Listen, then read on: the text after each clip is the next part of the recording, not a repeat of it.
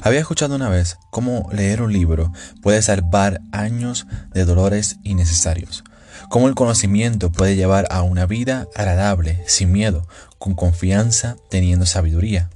Y si eso es un libro escrito por personas, ¿cuánto más un libro que puede salvarte de una eternidad, inspirada por Dios mismo?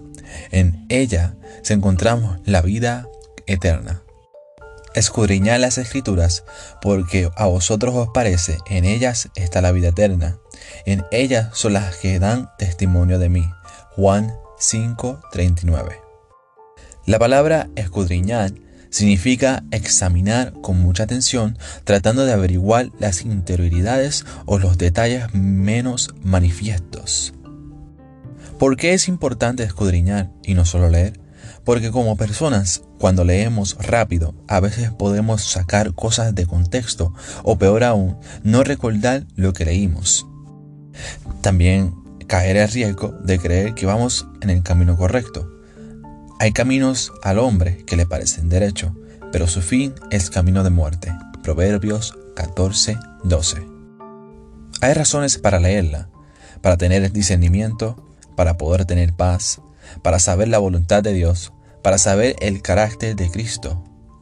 Me gustaría leer ciertos versículos que nos demuestran cuán importante es tener y leerla. Lámpara es a mis pies tu palabra y lumbrera a mi camino. Salmo 119, 105. ¿Con qué limpiará el joven su camino? Con guardar tu palabra. Salmo 119, 9. Ciertamente, la palabra de Dios es viva y poderosa, y más cortante que cualquier espada de dos filos. Penetra hasta lo más profundo del alma y del espíritu, hasta la medula de los huesos, y juzga los pensamientos y las intenciones del corazón. Hebreos 4:12. Toda la escritura es inspirada por Dios y útil para enseñar, para reprender, para corregir y para instruir en la justicia, a fin de que el siervo de Dios esté eternamente capacitado para toda buena obra. Segunda de Timoteo 3, 16, 17. ¿Cómo puede el joven llevar una vida íntegra? Viviendo conforme a tu palabra. Salmo 119, 9. Dichoso más bien, contestó Jesús, los que oyen la palabra de Dios y la obedecen. Lucas 11, 28. El camino de Dios es perfecto, la palabra del Señor es intachable, escudo es Dios a los que en Él se refugian. Salmo 18, 30.